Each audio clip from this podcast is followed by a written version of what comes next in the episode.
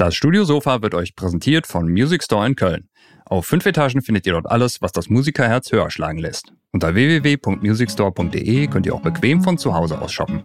Natürlich versandkostenfrei, ab 25 Euro, mit 30 Tagen Rückgaberecht und drei Jahren Music Store Garantie. Music Store in Köln, das Paradies für Musiker. Howdy. mit Gitarrenbegleitung. Absolut geil. Genau.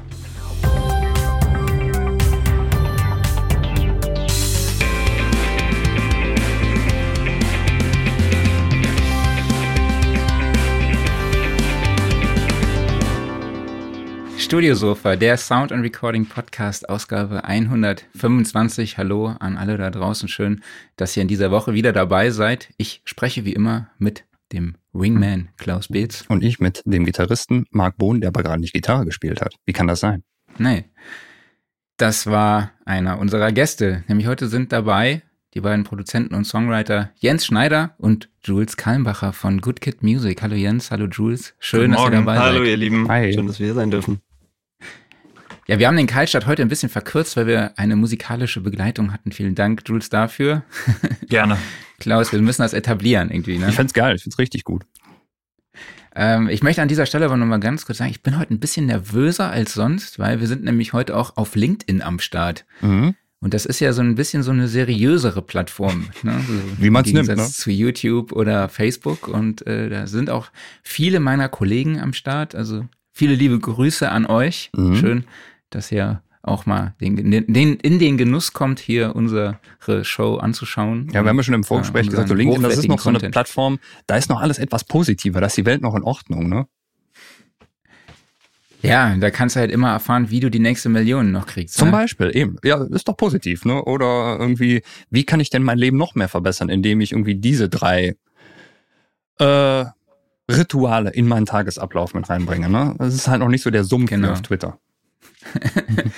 Ja, ich bin mal gespannt, was die beiden Gäste dazu sagen werden, aber wir sprechen heute nicht äh, unbedingt darüber, wie man sein Leben verbessert, sondern, oder obwohl vielleicht die Zukunft verbessert, mal sehen, was dabei rauskommt. Nämlich wir sprechen über Künstlerentwicklung und die Vermarktung mit Konzept. Die beiden dokumentieren uns ja, den mo modernen Prozess der Künstlerentwicklung, nenne ich es jetzt einfach mal, und wir besprechen dann, da kommt das Wort dann doch drin, äh, den, ein möglichst, eine möglichst erfolgreiche Vermarktung der Künstler und ihrer Songs.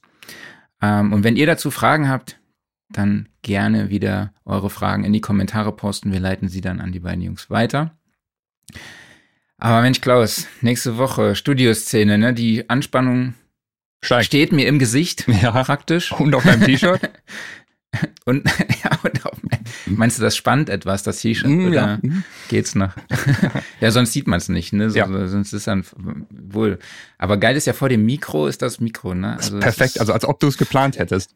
Als ob ich es geplant hätte, ne? Nee, aber 30. 31. August Studioszene in Mannheim mit über 30 Workshops, Masterclasses und Diskussionsrunden und den über 70 Top-Brands der Audiobranche und mit dabei im Vortragsprogramm sind die Referenten Greif Christian Mayer, Moses Schneider, Bissimo, Philipp Schwer, Wolfgang Stach, Henning Verlag und Christoph Assmann, Glenn Fricker. Der Typ polarisiert einfach so unfassbar krass. Ähnlich wie Kai Tressett, aber Jens ist auch dabei. Genau. Jens, erzähl doch mal, was erwartet die Teilnehmer deiner Masterclass? Hey, moin erstmal. Ähm, genau, ich bin auch dabei. Ich äh, halte eine kleine Masterclass darüber, äh, wie kommt man als Produzent ins Game, wie, ähm, wie kann man eine Karriere als Produzent aufbauen, welche Möglichkeiten gibt es quasi, mit KünstlerInnen in Kontakt zu kommen, mit äh, Labels und Verlagen in Kontakt zu kommen und natürlich auch, wie entwickle ich meine eigenen Skills weiter und äh, welche Möglichkeiten gibt es auch, das Ganze dann zu monetarisieren oder irgendwie äh, make a living out of it, sagt man auf Englisch irgendwie. Ähm, wie kann man das hinkriegen und äh, wo gibt es vielleicht auch noch äh, paar Kniffe, die nicht so offensichtlich sind. Okay, cool. Und Klaus, du hast auch noch wieder eine Ticketverlosung mitgebracht. Ja, also es ist immer noch die gleiche Ticketverlosung, die wir im Endeffekt schon letzte Woche gemacht haben. Das geht ja noch bis Sonntag. Also Leute, seid mal kreativ. Es kam bisher, es kamen schon ein paar Sachen rein, aber da geht noch eindeutig mehr. Und zwar schreibt bitte eine Mail an redaktion.recording.de. Die Frage ist, wohin gehört der EQ? Vor oder hinter den Kompressor? Allerdings wrong answers only. Also lasst mal was hören und ja, vielleicht gewinnt er noch ein Ticket für die Studioszene. Genau. Und für alle, die spontan dabei sein wollen, es gibt auch eine Tageskasse an der Studioszene und es gibt sogar ein Nachmittagsticket. Also falls ihr dann irgendwie den halben Tag verpassen solltet, könnt ihr für einen vergünstigten Preis auch noch das Nachmittagsprogramm euch anschauen. Weitere Infos findet ihr natürlich unter studioszene.de.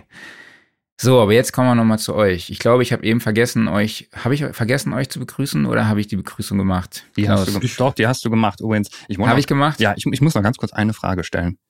Was ja. machen wir eigentlich in der nächsten Ausgabe, wenn wir keine Werbung für die Studioszene machen können? Da ist der Podcast ja nach zehn Minuten vorbei. Ja, genau. Dann können wir direkt nach sechs Minuten mit dem Podcast loslegen, so wie das äh, andere Podcasts machen. Ach so. Dann können wir die Eigenwerbung. Oder wir, oder wir machen den Tonstudio-Guide am Anfang. Ja. Das Sound Recording-Abo. Also wir haben genug zu verkaufen. Also von daher. Genau, also alle liebe Firmen, die ihr gerade auf LinkedIn zuhört, ne, wir haben sehr viel Werbefläche ja. demnächst zu verkaufen. ihr könntet eure Werbung stehen. Genau. Aber der Music Store ist ja am Anfang noch, ne? Also ja, von stimmt. daher. Ähm, genau, Jens, ich habe ja eben schon am Anfang erwähnt, ihr arbeitet unter dem Dach Good Kid Music, aber vielleicht kannst du uns kurz erklären, was ist Good Kid Music und wie sieht das Konzept dahinter aus? Genau, ich, äh, ich hole mal ein bisschen weiter aus. Ähm, also Jules und ich sind Produzenten und äh, Songwriter und wir sind jetzt schon ein paar Jährchen auch in der äh, deutschen Musikszene unterwegs und äh, haben natürlich angefangen als äh, Freelancer einfach äh, zu arbeiten, Songs zu schreiben, zu produzieren, äh, haben die ein oder andere Platte gemacht, die dann auch äh, erfolgreich wurde, haben viel äh, Radiosongs gemacht. Und ähm, es war eigentlich bei uns so, dass wir gemerkt haben, dass wir immer sehr früh äh, an Künstlern dran sind und quasi angefangen haben mit Leuten irgendwie die ersten Songs zu schreiben und das Ganze so weit zu bringen, dass dann irgendwann ein Plattendeal da war, äh, und manche davon auch einfach eine, eine richtig große Karriere äh, nach sich gezogen haben und mhm. äh, Stars sozusagen geworden sind. Und darauf ist eigentlich die Idee von äh, Good Kid Music entstanden. Ähm, da haben wir dann äh, zusammen mit unserem Geschäftspartner und Business Backbone Moritz Schunk, Shoutout äh, zu ihm, auch sehr erfolgreicher Musikmanager, ähm, zu dritt äh, ein Label gegründet. Das haben wir als äh, Joint Venture mit Universal Music zusammen gegründet und einen Verlag. Das ist äh, ein Co-Verlagskonstrukt mit der BMG. Und ähm, wir haben in Mannheim ähm, auch äh, Studios eingerichtet, sozusagen die äh, Good Kid Studios, ähm, wo auch unsere KünstlerInnen ähm, recorden können, Videos drehen können und so weiter. Und natürlich nicht zuletzt Sessions stattfinden. Und ähm, die Idee ist eben einfach diese, diese Tatsache, dass wir in der Künstlerentwicklung immer sehr früh am Start sind, so ein bisschen in ein Konstrukt zu gießen und zu sagen, okay, das ist was, was uns Spaß macht, was eine sehr erfüllende Arbeit ist ähm, und was auch einfach inhaltlich extrem äh, spannend sein kann und vielleicht sogar ein bisschen spannender als äh, die Arbeit als äh, Auftragsproduzent, äh, wo du einfach sagst, okay, das ist der Song, jetzt mach irgendwie, dass es knallt so. Ähm, ähm, und wir uns da auch ein, ein, Stück weit mehr verwirklichen können. Genau. Und das Gleiche natürlich auf, auf Verlagsebene. Ähm, da haben wir einfach auch äh, ein Team um uns aufgebaut mit äh, vielen jungen Schreiberinnen und äh, Producerinnen, ähm, denen wir auch versuchen zu helfen, irgendwie auf den Weg zu kommen und ähm, ihr Netzwerk auszubauen, die in Sessions zu bringen und sozusagen eigentlich eine Art äh, ja eine Art Kreativ-Super-Unit zu bilden, äh, wo wir selber Artists entwickeln, wo wir ein Team drumherum haben, um die Songs zu schreiben, um alles irgendwie ähm, an den Start zu bringen. Und äh, das ist so grob gesagt die Idee von äh, Good Kid Music. Das heißt, ihr bietet dem Künstler eigentlich alles an, ne? von dem Songwriting angefangen über Producing, Mixing, Mastering und dann halt auch Vertrieb und Vermarktung. Genau, auf jeden Fall. Und ähm, ich, ich glaube, das ist ja, ist ja was, was, was ein Label generell anbietet, dass sie auch ein Netzwerk haben an äh, SongwriterInnen und äh, ProducerInnen und sagen so, ey, wenn du als Künstler irgendwie Hilfe brauchst oder irgendwie einen neuen Sound suchst oder dich da weiterentwickeln willst, dann stellen wir ein Netzwerk zur Verfügung. Ähm, wir können das Ganze sozusagen in-house machen, ähm, weil wir ein cooles Team haben und arbeiten mhm. aber natürlich trotzdem auch mit Leuten von außen und versuchen eigentlich immer so das Beste für den Artist hinzukriegen. Ähm, und wenn äh, wir das als Producer liefern, dann äh, machen wir das sehr gerne. Und wenn ähm, aber du, Klaus, äh, bald den, den neuen Sound äh, für einen unserer Künstler liefern sollst oder musst, dann äh, kannst auch du das sein. Super gut. Dann müssen wir uns mal bewerben. Mhm. LinkedIn. Oh ja. Genau. ähm, Jules, also ich glaube, ihr habt da echt viel zu tun ne, bei den ganzen Prozessen, die Jens auch gerade aufgezählt hat. Wie sieht denn da eure Aufgabenverteilung aus? Ist da, hat da gewisse, jeder einen gewissen Aufgabenbereich oder teilt ihr die Aufgaben dann halt auch innerhalb eines Prozesses dann mal auf? Also es gibt bei uns schon immer so ähm, Projekte, die wir alle gemeinsam machen. Also Jens hat ja schon gesagt, wir sind ein Team äh, aus jetzt insgesamt auch schon ähm, auf, auf Business-Seite praktisch schon fünf Leuten, ähm, die zusammen auch diese ganzen, ich sag mal, eher Musik-Business-orientierten Themen bearbeiten. Das heißt, ähm, die ganze Kommunikation zum Label hin, zu Spotify, äh, wie hilft man dem Künstler oder der Künstlerin eben ein Release vorzubereiten, welche Singles werden ausgewählt. Aber jetzt der kreative Prozess, ähm, für den Jens und ich hauptverantwortlich sind, da geht es vor allem darum, dass eigentlich bei uns beiden immer einer so ein bisschen federführend ist für das jeweilige Projekt. Das heißt, es gibt manchmal einen Künstler oder eine Künstlerin, wo Jens äh, ein bisschen mehr äh, dran sitzt äh, und, und ein bisschen mehr hands-on ist. Oder es gibt mal ein Projekt, wo, wo ich das ein bisschen mehr mache. Wir sind aber praktisch eigentlich immer zusammen und es geht eigentlich kein Song oder kein, kein Text oder sowas am Ende raus bei uns aus dem Haus, den nicht wir beide oder auch unser Team gemeinsam dann am Ende abgenickt haben. Also das heißt, das ist eigentlich ein, äh, ein ganz klassisches Ding, äh, Teamwork makes the dream work. Und ähm, alleine oder auch äh, je, je, sagen wir, je isolierter der Prozess ist, glaube ich, desto mehr äh, Potenzial verschenkt man auch unterwegs, weil natürlich mehrere Ohren immer auch ein bisschen mehr hören. Das heißt, der Kommunikationsaufwand steigt damit natürlich auch ein bisschen. Aber ähm, ich, ich schätze es sehr, jemand an meiner Seite zu haben und auch die Künstlerinnen und Künstler, äh, glaube ich, ähm, dass sie wissen, sie schreiben nicht eine E-Mail ins Leere, sondern da sind wirklich dann mehrere Leute zusammen, die sich permanent mit dem Thema beschäftigen und versuchen, die bestmögliche Musik mhm. zu kreieren. Und da, ähm, genau, da kann man nicht sagen, dass einer genau nur das macht und immer das, sondern eigentlich sind wir alle immer so ein bisschen zusammen dann ähm, für alles zuständig und äh, helfen uns da gegenseitig auch aus. Okay, cool. Wie sieht denn euer Studio aus? Beziehungsweise könnt ihr euch uns so einen virtuellen Rundgang durch eure ja, Arbeitsumgebung geben?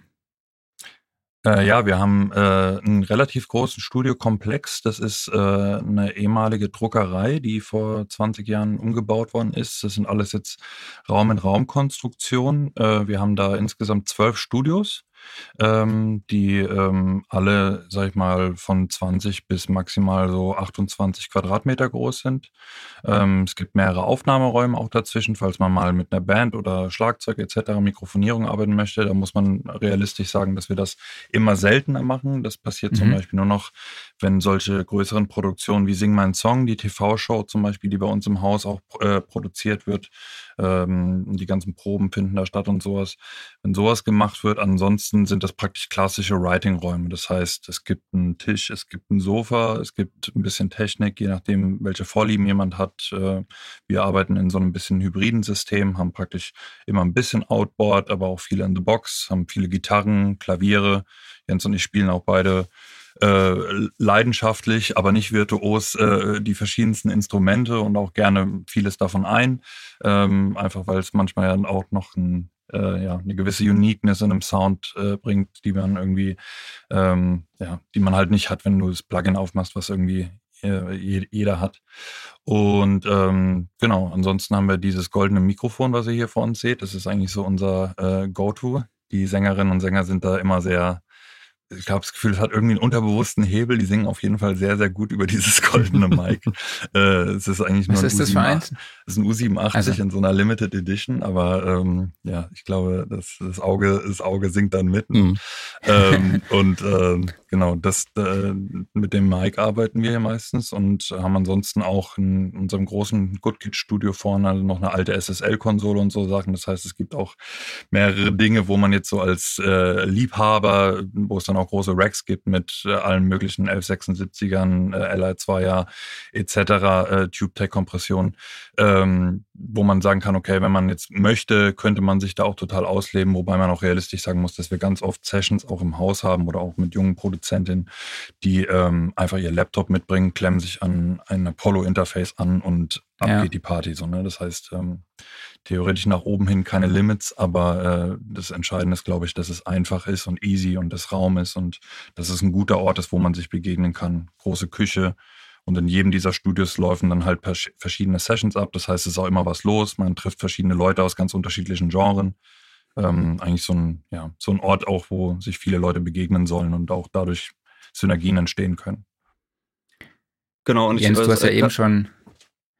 Nee, du hast eben Äh, im Vorgespräch ja schon ja. gefragt, darf ich auch über Outboard reden? So. Nee, also ich- schieß ich- los. ich, ich wollte noch mal ein paar Worte dazu sagen. Tools hat gerade so äh, quasi unseren kompletten Komplex bisschen beschrieben und äh, in diesem Komplex haben natürlich sowohl Jules als auch ich unsere eigenen Räume, die äh, netterweise nebeneinander sind, äh, was, was äh, eine gute Basis äh, für unsere Zusammenarbeit schafft, weil wir dann natürlich super unmittelbar wechseln können, uns Aufgaben aufteilen können oder halt dann für Sessions äh, heute zu dir oder heute zu mir ähm, in, in einem der beiden äh, Räume sind. Und ähm, die sind eigentlich von der Idee her wie, wie so eine kleine musikalische Spielwiese eingerichtet. Also ungefähr so, keine Ahnung, 25, 30 Quadratmeter Räume. Und da haben wir Klavier, Gitarren ähm, und ein paar Synthes und eigentlich ist alles so äh, verkabelt, dass es Plug-and-Play-mäßig abrufbar ist. Und äh, dass die Technik sozusagen nicht im Weg steht, sondern man irgendwie Zeit für die, für die Kreativität hat. Und äh, wenn wir Songs schreiben, dann ist das Klavier verkabelt und dann ähm, kann man quasi jederzeit eine Idee festhalten, aufnehmen, äh, kann dann was dazu programmieren oder eine Gitarre einspielen oder auch direkt äh, Vocals aufnehmen. Ähm, und so, so sind unsere Räume eigentlich sehr ähnlich äh, aufgestellt. Ähm, und äh, Outboard gibt's gar nicht so wahnsinnig viel. Wir haben so ein paar Preamps, äh, so, einen, so einen alten Neve Preamp ähm, oder diese äh, Heritage 37 äh, Preamps, bisschen API. Ähm, aber eigentlich reichen ungefähr acht Preamps, um dieses ganze Setup äh, Hm. aufzubauen. Das Ganze läuft in der Apollo äh, über Neumann-Speaker. Und äh, ich habe so einen kleinen Fable für alte Gitarren auch, die Jules sich dann gerne ausleiht. ähm, Das war die, die man eben schon gehört hat, oder? Eine Ähm, davon? nee, nee, wir sind, äh, wir sind tatsächlich gerade äh, gar nicht in, in Mannheim, sondern wir sind in Berlin. Da haben wir äh, ein kleines äh, Writing-Projektstudio, was wir uns äh, hier auch noch mit einem befreundeten Produzenten teilen. Ähm, und da sind wir gerade. Das ist aber ähnlich auch eingerichtet. Hier steht auch ein Klavier. Äh, das war gerade eine, eine Martin-Akustikgitarre. Okay. Und äh, hier links von uns sind auch ähm, äh, ein paar Synthes, ein Prophet und ein Juni, äh, Juno, nicht Juni. Ach, geil. Ähm, und so weiter, genau. Aber so Nicht kann man schlecht. sich das Setup ungefähr vorstellen. Mega gut. Ja, dann lass uns doch mal ins Thema eintauchen. Ähm, ihr seid jetzt auch gerade bei einer Songwriting-Session, habt ihr gesagt. Wie sieht denn die Zusammenarbeit bei so einer Songwriting-Session mit dem Künstler aus?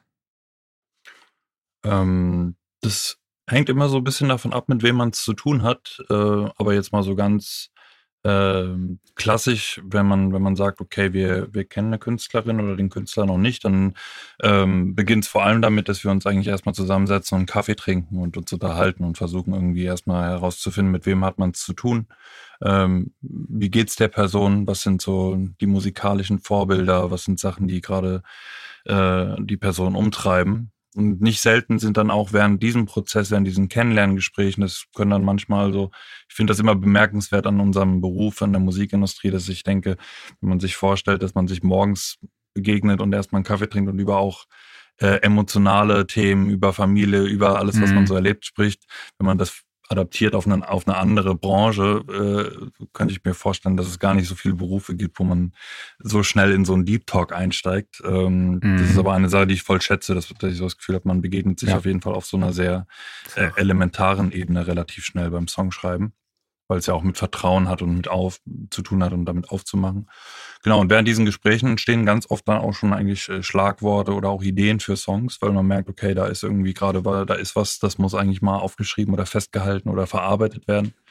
Und ähm, dann ähm, sitzen wir meistens zusammen am Klavier oder haben ein Sample oder äh, am Rechner und einer fängt an, einen Beat zu bauen.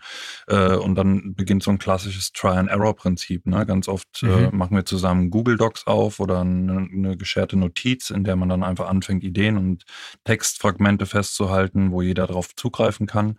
Und dann arbeitet man sich so Schritt für Schritt äh, von, von so einzelnen kleinen Sachen, die einem gefallen, durch nehmen dann meistens unterwegs immer schon mal so ein bisschen Guideline-Vocals mit auf, spielen auch viele Sachen halt dann schon ein und versuchen eigentlich auch während der Session jetzt nicht so zu tun, dass man irgendwie sagt, es gibt so eine strenge Separierung von Musikproduktion und Songwriting, sondern dass wir eigentlich auch schon versuchen, das, was in der Produktion am Ende die Essenz ist, während dieser Songwriting-Session in irgendeiner Form mitzuentwickeln. Das heißt nicht, dass man es im Nachhinein dann nicht nur perfektioniert, aber ähm, passiert schon oft so, dass wir sagen, okay, das Main Riff oder der Main Sound, der den Song irgendwie am Ende auch trägt, entsteht oft beim Schreiben selbst und mhm. ist Teil, ist Teil des Songwritings.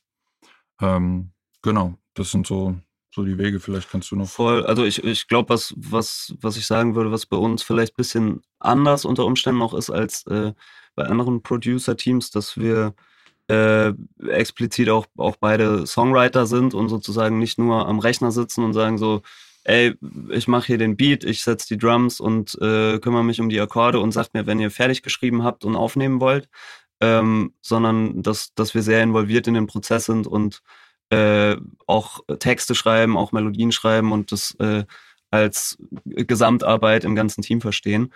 Ähm, mhm. Das heißt natürlich nicht, dass es auch äh, nicht KünstlerInnen gibt, die einfach äh, sagen so, ey, ich schreibe meine Lyrics, ich schreibe meine Toplines und das ist unantastbar und ich brauche keine Hilfe und ich will auch nicht, dass sich da irgendjemand einmischt. Ähm, die Teams sind immer unterschiedlich. Ich glaube, das ist auch wichtig zu den Sessions zu sagen. Es gibt immer, man muss immer gucken, wie, wie sind die Skillverteilungen, wer möchte was machen, was ist dem Artist wichtig. Ähm, und wir versuchen da auch äh, im besten Fall ein bisschen komplementär zu sein und das zu ergänzen, was gebraucht wird sozusagen. Ähm, und wir, wir können und wollen auch gerne alles machen, aber es ist auch okay, äh, nur, einen, nur einen Teil dieser, dieser Arbeit in der Session zu übernehmen. Okay. Aber am meisten Spaß macht es, wenn einfach alles gut ineinander greift und jeder überall involviert ist und alle einfach zusammen was Geiles entwickeln. Cool, das, ähm, darauf zieht auch die nächste Frage ab, auch mit Blick auf die Vermarktung. Entstehen auch schon Ideen zur Vermarktung während des Songwritings? Ähm, auf, auf jeden Fall kommt das auch vor. Das kommt aber auch immer ein bisschen darauf an, äh, an welchem Zeitpunkt dieses Artist Development Prozesses oder der, der Künstlerkarriere man sich gerade befindet. Also mhm. es gibt auf jeden Fall äh, Sessions, wenn wir neue Artists kennenlernen, die gerade ganz am Anfang sind. Da ist so, okay, lass, man, da ist so eine offene Spielwiese, wo man alles ausprobieren kann, wo man auch sagen kann, ey, probier mal den Style, probier mal den Style. Ähm, und äh, später ist es natürlich aber schon so, wenn wir jetzt äh, auf, bei, bei Good Kid mit einem Artist länger zusammenarbeiten, wir haben äh, ein paar Songs rausgebracht und irgendwie ein bisschen eine Story über den Artist erzählt, dann kam eine Single, die war erfolgreich und äh, dann kann so eine Aufgabenstellung auch schon mal sein, okay, wir suchen jetzt eigentlich die nächste Single, wir suchen den nächsten Song, der das Potenzial hat, auch äh, kommerziell sozusagen durchzuschlagen, vielleicht auch auf Social Media irgendwas zu bewegen. Ähm, und ich verstehe das dann als unsere Aufgabe, das auch so ein bisschen zu vermitteln und quasi so diese Schnittstelle zwischen Businesswelt und okay, wir brauchen einen Song, der, der hittig ist, der vermarktbar ist und okay, es gibt eine Welt des Artists, die vielleicht eher auf Selbstverwirklichung abzielt und gar nicht so unbedingt äh, jetzt einen, einen kommerziellen Hit schreiben will, äh, da quasi mhm. dazwischen zu stehen und die, diese Welten so zu vermitteln und auch die Sprachen ein bisschen zu übersetzen, weil ähm, Business People die Dinge auch manchmal ausdrücken als äh, äh, anders ausdrücken, als äh, ein Artist das selber tun würde oder wahrnimmt. Und ähm, genau, also äh, ich würde sagen, 50 Prozent der Sessions sind so frei, dass, dass wir sagen, okay, lass einfach einen geilen Song machen. Und die anderen 50 Prozent können schon so sein, dass es eine konkrete Aufgabenstellung gibt oder eine konkrete Idee, in welche Richtung der Song gehen soll. Mhm.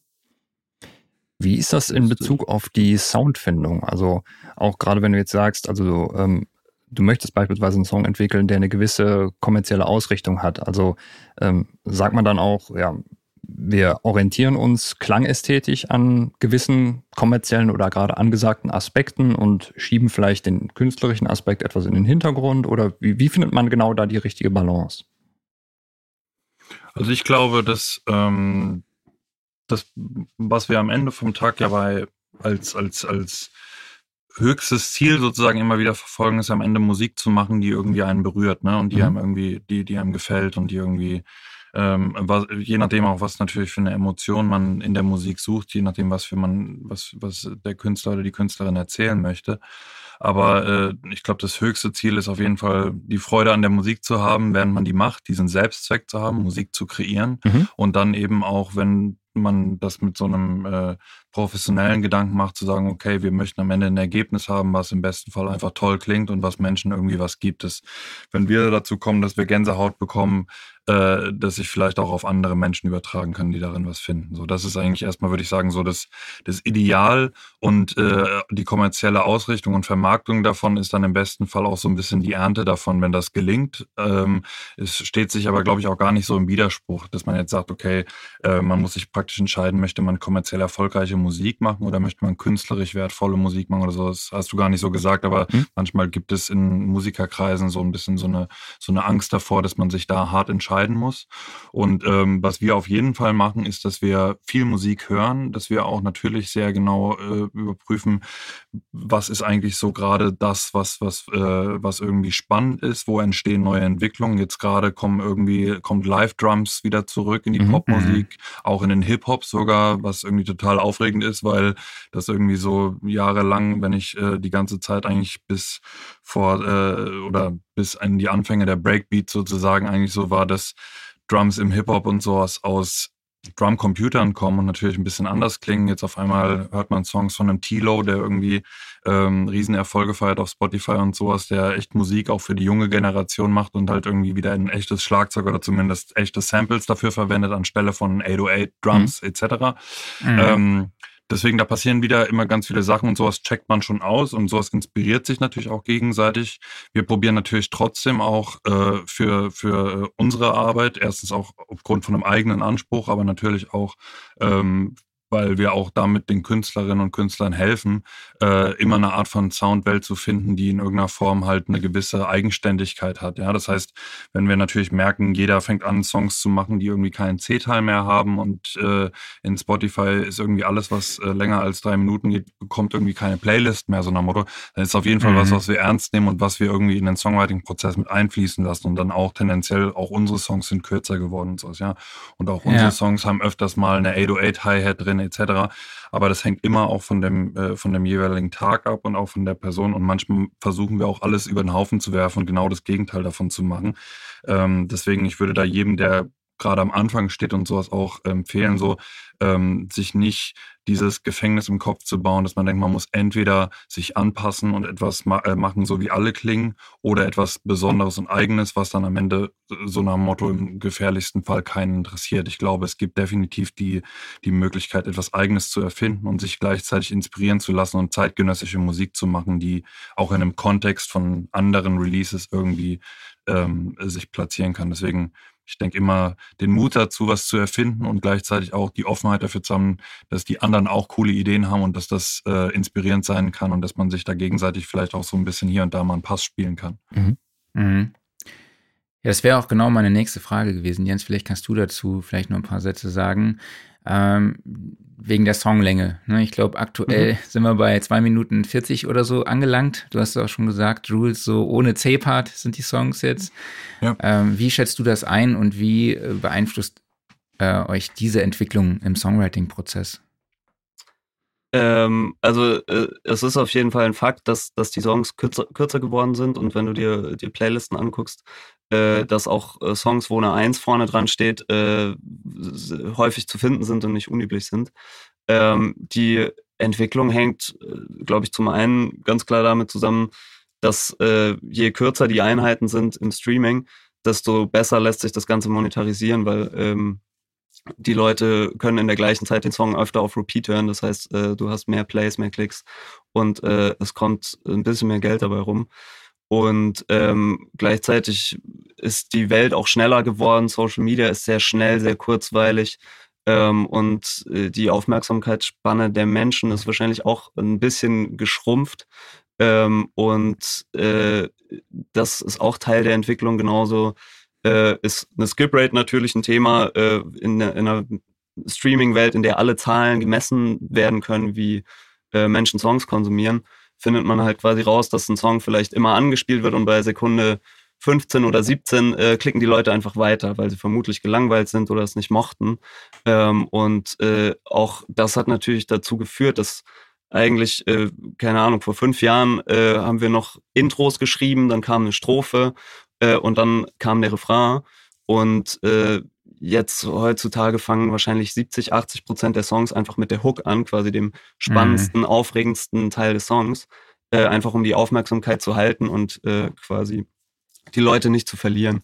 Ähm, und das sind, glaube ich, alles Entwicklungen, die kann man äh, blöd finden, kann, kann sich auch irgendwie komisch anfühlen aus künstlerischer Perspektive, wenn man das Gefühl hat, man wird beschnitten, man hat keine Zeit mehr, eine, eine längere Geschichte zu erzählen oder quasi äh, das komplette Kunstwerk in seiner Gänze zu zeigen. Äh, andererseits denke ich, dass es schon immer so war, dass Technologie äh, Musik und Sound beeinflusst hat. Ähm, mhm. Und zwar in allen Jahrzehnten, seit, seit die Tonaufnahme begonnen hat. Äh, und das natürlich auch ein Teil dieses Prozesses ist. Und äh, für mich persönlich, ich vers versuche mir das immer vorzustellen wie so ein begrenzter Rahmen, der auch eigentlich sehr kreativ sein kann, weil ähm, es geht natürlich auch für alle Artists darum, äh, Playlisten zu bekommen und quasi äh, in diesen Sound der Playlist reinzupassen. Und ähm, wenn das nicht gegeben ist, dann hat auch niemand gewonnen, weil einfach die Musik nicht konsumiert wird und du keinen Zugang zu deinen Fans bekommst. Ähm, und äh, das ist so ein bisschen wie mit Radio, da haben auch immer viele drüber geschimpft, dass es so formatiert ist und dass die Struktur immer so gleich ist und die Länge immer so gleich ist. Ähm, aber ich Klaus, ich sehe bei dir ganz viele Keyboards hinten dran. Das mhm. ist so ein bisschen äh, wie wenn du sagst, okay, ich will eine Platte machen und du kannst alle diese Keyboards verwenden und hast quasi die komplette Bandbreite oder du sagst halt, okay, du musst den Song halt auf diesem einen äh, Keyboard oder auf dem einen Synthi produzieren oder schreiben. Ähm, die Beschränkung der Mittel und der Form kann auch manchmal was Kreatives haben, weil du kannst natürlich diesen Rahmen, wenn du ihn einmal gesetzt hast, äh, ausschöpfen und äh, dich da sehr frei drin bewegen. Ähm, deswegen, ich, ich glaube, es ist eine Entwicklung, die äh, nicht aufhaltbar ist, die man gezielt auch wieder brechen kann ähm, es kommen auch wieder Songs, die länger werden und äh, gerade wenn Artists etabliert sind, ähm, wird es dann oft auch ganz dankbar von der Community angenommen, wenn dann plötzlich ein sehr persönlicher Song kommt, der vier Minuten lang ist, drei Strophen hat und super viel Story erzählt.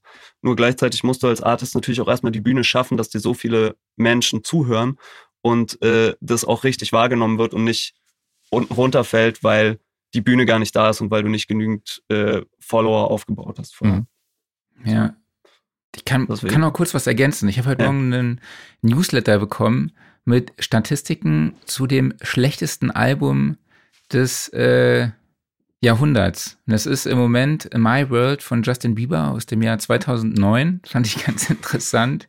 Von 90.000 Leuten wurde es äh, mit ähm, 1,09 von 10 bewertet. Ähm, fand ich echt ziemlich überraschend. Drake ist auch dabei äh, mit Scorpion von 2018. Und was ich extrem krass fand, war die Entwicklung von Pop Rock. Also ist jetzt mittlerweile die unbeliebteste, das unbeliebteste Genre. Echt? Das fand ich irgendwie ein bisschen groß. krass. Mhm. Das war mal ziemlich groß, mhm. so, ne? Ähm, dann, das ist, hat mich ein bisschen überrascht. Aber naja, egal.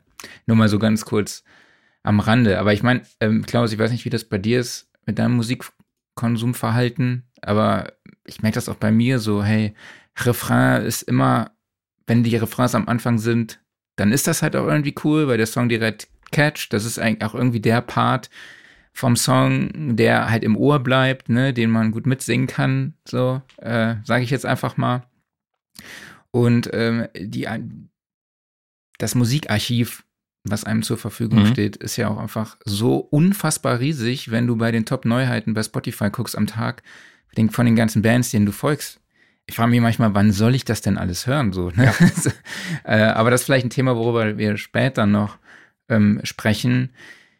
Die nächste Frage ist, gibt es ich sag mal so, ich will es eigentlich gar nicht so provokativ fragen, aber ich stelle es einfach mal so provokativ. Ähm, gibt es Popformeln, nach denen ihr arbeitet, die ihr vielleicht ab und zu mal auch anwendet oder von denen ihr zumindest mal gehört habt, um vielleicht auch so gewiss, äh, oft ist ja auch dieses Tension Release ein Thema, ne, wie du das erzeugst oder halt auch gewisse Akkordfolgen oder auch Tonarten.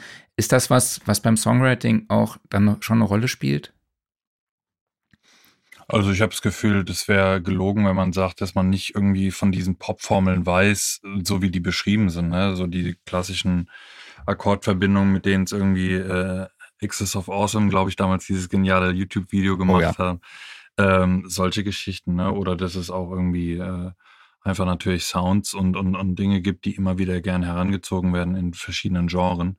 Das, ähm, das ist absolut so, ja. Und dass wir das auch, äh, dass wir solche Sachen einfließen lassen in unsere Arbeit auf jeden Fall. Ich glaube, was jetzt ähm, nicht passiert oder ab dem Moment, glaube ich, würden wir wahrscheinlich unterwegs dann auch ähm, oder besteht die Gefahr, dass man dann auch ein bisschen die Freude am Prozess selbst verliert ist, dass mhm. wir jetzt irgendwie sagen, okay, wir gehen morgens hin und haben eine Art von Excel-Sheet, was wir praktisch abarbeiten und sagen, okay, der Song braucht so viel Takte das und so viel Takte das und dann noch irgendwie äh, da ein Langton, da ein Ding, sondern es gibt natürlich ein Genau wie bei Instrumenten, die man hat, gibt es eine Art von Bibliothek an Möglichkeiten, die man hat, die man immer wieder irgendwie auch, glaube ich, wo man aufpassen muss, wenn man gerade viel macht, dass man sich nicht anfängt zu wiederholen oder dass man irgendwie auch durch mhm. Gewohnheiten immer wieder, es gibt zum Beispiel so eine Sache, wenn wir äh, man so, ein, so den einen speziellen Synthi-Sound oder sowas, den man dann immer wieder als Preset holt oder sowas, weil man weiß, der funktioniert gut für so eine Art von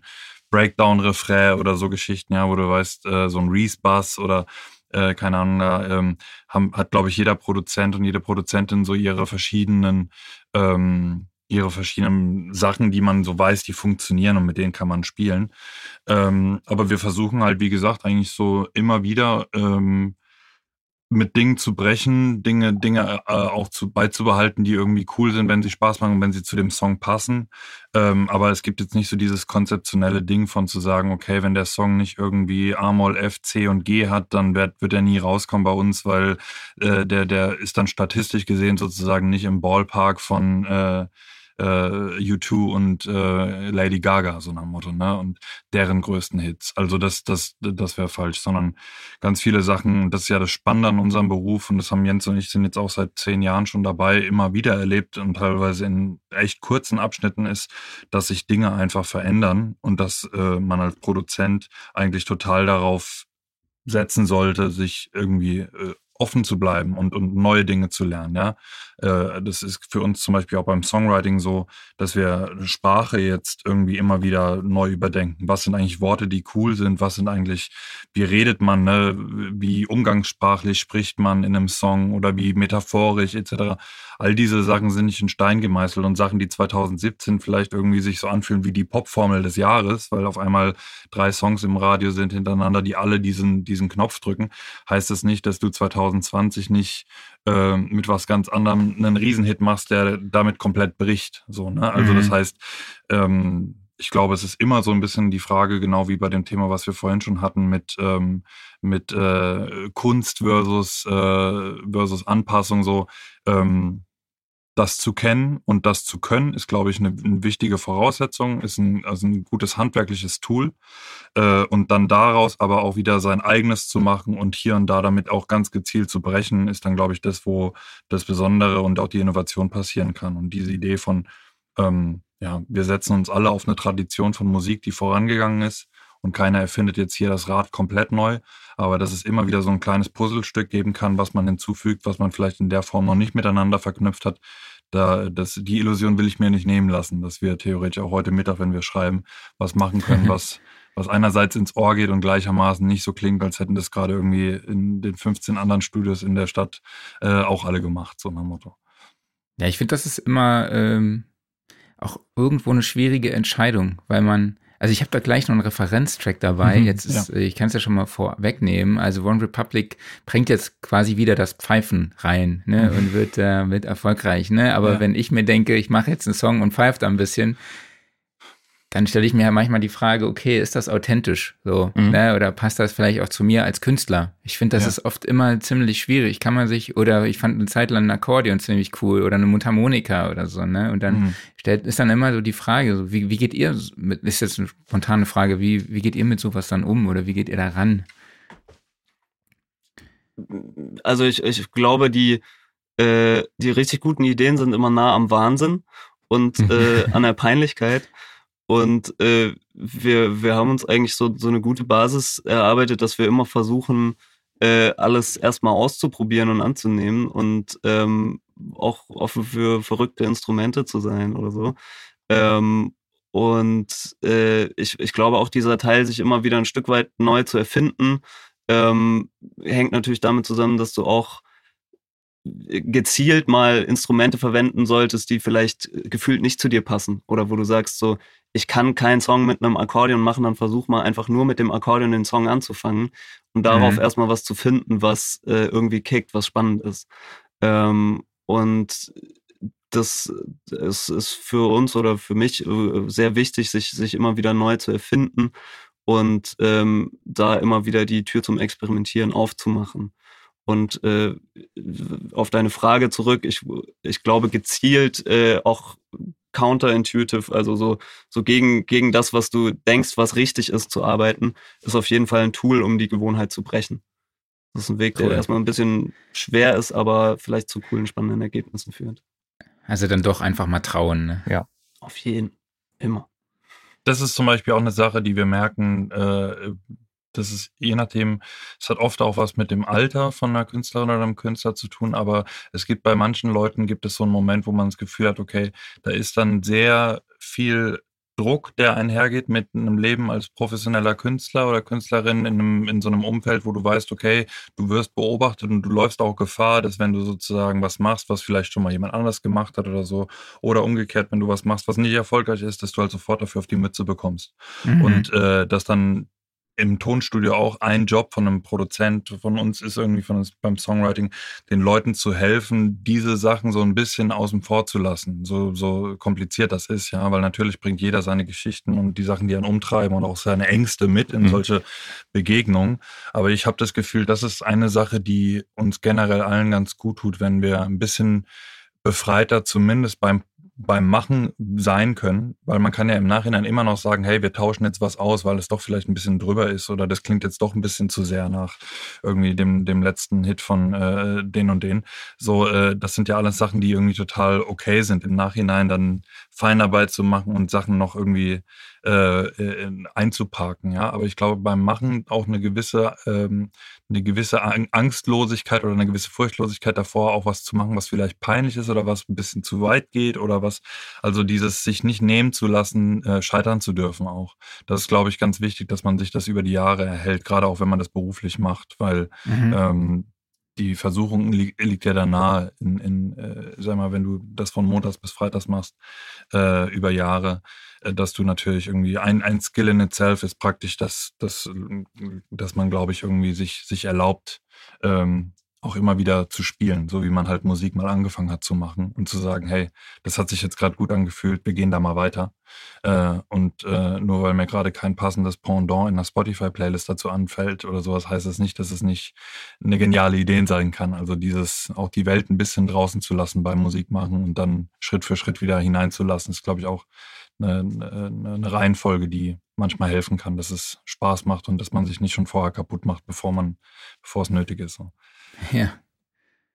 Ich schmeiß mal eine User-Frage von Mikuma rein. Und zwar, produziert ihr dann eher nach dem Mainstream oder geht ihr auch mal andere Wege und macht einen C-Part? ich glaube, wir haben, ich glaub, ich glaub, wir haben in unserem Leben 500 C-Parts geschrieben. Also. Voll. Aber ich, ich, ich, finde, ich finde die Frage, ähm, also ob man einen C-Part macht, hat nichts mit Mainstream oder mhm. nicht zu tun. Ja. Das ist, äh, wenn, wenn der Song das braucht und man wirklich das Gefühl hat, man hat noch eine wichtige Info mitzugeben, inhaltlich auch, und äh, oder braucht noch mal einen neuen Part, damit man den Refrain noch mal bringen kann oder der nicht langweilig oder repetitiv wirkt, mhm. dann äh, machen wir C-Parts, Bridges, zu lange zweite Strophen, Down-Refrains, was auch immer. Ähm, die Maxime ist immer, dass man das hört und dass es nicht langweilig wird und spannend und interessant bleibt. Mhm. Dann gehen wir jetzt mal von C-Parts und Bridges, äh, dem Kreativpart, zum schnöden Mammon rüber. Was sind die wichtigsten Säulen bei der Künstlervermarktung? Social Media.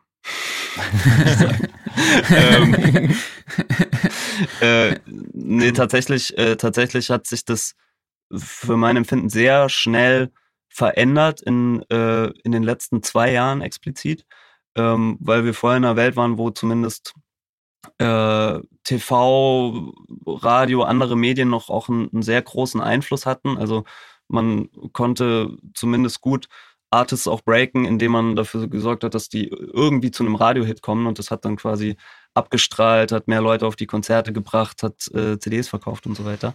Ähm, und ähm, ich glaube, gerade durch Corona ist der wichtige Baustein live weggefallen, der auch für viele Artists äh, die, die wichtigste Art der Künstlerentwicklung sozusagen war, weil du dir nach und nach eine Audience aufbauen konntest und alle Leute, die da Schritt für Schritt dazugekommen sind, auch nicht mehr weggegangen sind. Mhm. Und dann ist das auf einmal weggefallen und dann waren wir alle in so einem Vakuum.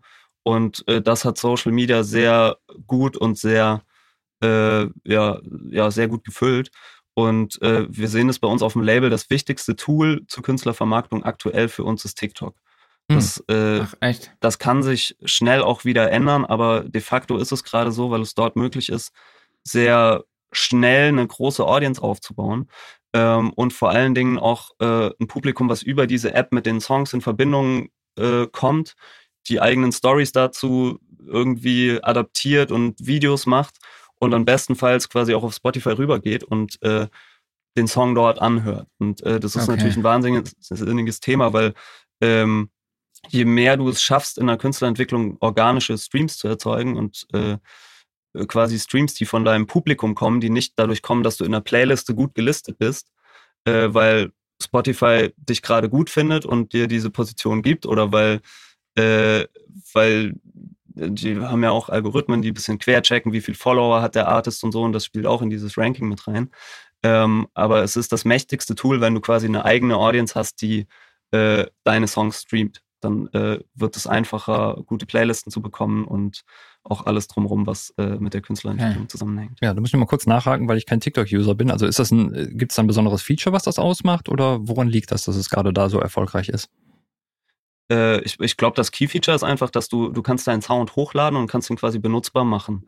Ah, okay. Ähm, mhm. und äh, wenn du quasi äh, ein Video mit deinem Sound hochlädst, mhm. dein neuer Song Tanz, Tanz, Tanz, mhm. ähm, dann äh, können alle deine Follower oder auch Leute, die bisher nicht folgen, können diesen Sound hernehmen und können quasi ihr eigenes Video dazu machen. So hat TikTok auch angefangen mit diesen Tanzvideos und so mhm. weiter. Ähm, und dadurch ja. schaffst du halt ein wahnsinniges Engagement einfach. Okay. Krass. Ja, ich, wir haben da neulich auch drüber gesprochen bei uns im Verlag, wie wir TikTok nutzen können. Klaus, kannst du dir ja vorstellen, dann hier im Podcast zu tanzen? Vielleicht kannst du dann am Anfang Finde ich gut. Den Werbetanz machen. Ja, also äh, sollte ich mich mal vielleicht mit dem Store darüber unterhalten, wie wir das irgendwie umsetzen können. Ne? So ein entsprechendes Kleid, wo dann das Music Store Logo drauf ist. Sowas in der Art. Ne? Ein Kleid. Ja, ja wir sind ja hier ja, in nee, Diversity, ne? Kriegen wir schon hin, oder? Ja. Ähm, Jens, jetzt hast du schon ein paar Antworten wahrscheinlich von der nächsten Frage vorweggenommen, aber ist gar nicht schlimm. Ähm, was sind denn so neben YouTube und Spotify die wichtigsten Promo-Kanäle beziehungsweise Vertriebs- Kanäle? Ähm, also äh, äh, Promo-Kanäle, TikTok habe ich äh, ja schon, schon erwähnt. Ähm, und äh, Vertriebskanäle, würde ich sagen, findet eigentlich alles digital statt gerade. Und der, der wichtigste Player dabei ist äh, Spotify, weil die einfach den größten Marktanteil am äh, Streaming-Markt haben. Und je nach Genre, wenn es ein bisschen konservativer ist, bisschen erwachsener, ist Amazon auch wichtig und Apple Music. Und es wäre mhm. natürlich auch wünschenswert, dass äh, dass sich die Balance zwischen diesen Playern ein bisschen gleicher verteilt, sodass man nicht so, so eine annähernde Monopolstellung, nenne ich es jetzt mal, mhm. äh, von, von einem Player hat, äh, so, so dass da auch ein bisschen mehr Wettbewerb wieder stattfindet. Aber der wichtigste Vertriebskanal ist äh, Spotify und alles andere bricht langsam aber sicher weg. Es gibt natürlich auch immer noch äh, physische CDs, die im Schlager wahrscheinlich mehr gekauft werden oder bei einem mhm. älteren Publikum. Man kann Fanboxen machen, das ist natürlich auch wichtig, weil es viel Umsatz macht und gerade für die Superfans, die quasi extrem engagiert sind und auf viele Konzerte kommen und bereit sind, auch einen höheren Geldbetrag auszugeben ähm, für, für dich als Artist. Ähm, die sind auch wichtig, aber man kann wirklich in den letzten Jahren äh, zuschauen. Es gibt vom Bundesverband der Musikindustrie immer so eine Statistik, so einen Jahresabschluss, wo mhm. steht, welche, äh, welchen Prozentsatz der physische Markt, der Streaming-Markt, der digitale Markt und so weiter ausmacht. Und äh, die Kurve sieht äh, nach einem sehr starken Streaming-Wachstum aus und alles, was physisch ist, abgesehen von Vinyl, ist ein bisschen ein Sonderfall, ähm, äh, bricht wirklich im, im freien Fall weg. Und Ja, ich glaube, deswegen sollten wir uns auf eine Welt einstellen, in der es eigentlich nur noch Streaming gibt und irgendeine Form Mhm. von äh, Deluxe-Produkt sozusagen. Ja, wir hatten genau zu dem Thema mal eine Podcast-Folge gemacht. Klaus, du kennst wahrscheinlich noch die Episodennummer, wo wir genau diese Statistiken auch durchgegangen sind. Selbstverständlich, Für das, das Jahr 2021. Genau, Folge 0815 war das. Genau. ähm, Jules, wie schätzt du denn die Live-Situation ein? Also ich kenne das noch von früher, musste man mit seiner Band immer live spielen, du musstest da einfach am Start sein, ne, um irgendwie äh, Reichweite zu generieren. Nenne ich es jetzt einfach mal im, im heutigen Jargon. Damals hieß das halt einfach, okay, du musst irgendwie äh, Fans bekommen. Und jetzt, äh, wie hat sich das auch jetzt durch Corona verändert? Also der, der richtige Ansprechpartner dafür wäre wahrscheinlich eine Künstlerin oder ein Künstler, der, die wirklich viel live spielen. Aber wir kriegen natürlich durch die, durch die Leute, mit denen wir arbeiten, sagen wir zumindest immer am Rande und, und, und hier und da mit, so wie die Situation ist. Und das muss man Mhm. natürlich sagen, ist verheerend gewesen, Corona, weil äh, natürlich ganz viele Menschen, aber auch ähm, nicht nur die, die, die Performing Artists selbst, sondern eben auch die Leute, die hinter den Bühnen arbeiten und äh, in der ganzen, äh, in der ganzen Branche äh, sind, haben natürlich zwei Jahre nicht arbeiten können. Und das Schlimme Mhm. daran ist vor allem das, und das merkt man jetzt erst, dass das Vertrauen bei vielen äh, Menschen, die Tickets kaufen, die auch viel und gerne auf Konzerte gehen, natürlich eben auch ein bisschen einen Schlag abbekommen hat. Dadurch, dass halt äh, immer wieder auch Tickets zurückgegeben werden mussten, weil dann Sachen doch abgesagt werden. Ähm, wir kriegen das auf jeden Fall bei einigen Künstlerinnen und Künstlern mit, dass aktuell äh, die Bereitschaft, sich weit im Voraus zum Beispiel im Vorverkauf schon Tickets zu sichern und sowas auf jeden Fall auch äh, aktuell noch nicht wieder so ist, wie, wie es äh, vor der Pandemie war. Und ähm, es ist natürlich auch so, dass in der Gesamtentwicklung der Musikindustrie, äh, dadurch, dass halt ähm, live auch so wichtig ist und äh, natürlich jetzt die ganzen klassischen Umsatzeinströme, die du vorher vielleicht auch mit physischen Verkäufen etc. irgendwie so abbilden konntest, wo man immer gesagt hat, du musst eigentlich eine Tour Tournee spielen, damit du eine CD verkaufen kannst, äh, hat sich dann irgendwann gedreht von, du musst eine CD machen, damit du eine Tournee spielen kannst. Äh, und jetzt mittlerweile muss man vielleicht sagen, du brauchst einen Hit auf Spotify und hoffst, dass darüber dann Leute zum Konzert kommen und über dein Engagement auf TikTok etc. Also da haben sich sowieso schon viele Dinge verändert und das heißt natürlich, dass der Platz auch für Konzerte immer umkämpfter ist. Dass es natürlich ganz Mhm. viele Großveranstaltungen gibt und die Menschen lieben Live-Musik, glaube ich. Das ist auch was, was wir auch während der Pandemie gemerkt haben und sowas, dass das natürlich ein fast was äh, ein elementares Grundbedürfnis ist, irgendwie auch nach Kunst und Kultur, ähm, was, was die Bevölkerung auch irgendwie hat und was uns als Menschen ja irgendwie auch ausmacht und zusammenhält.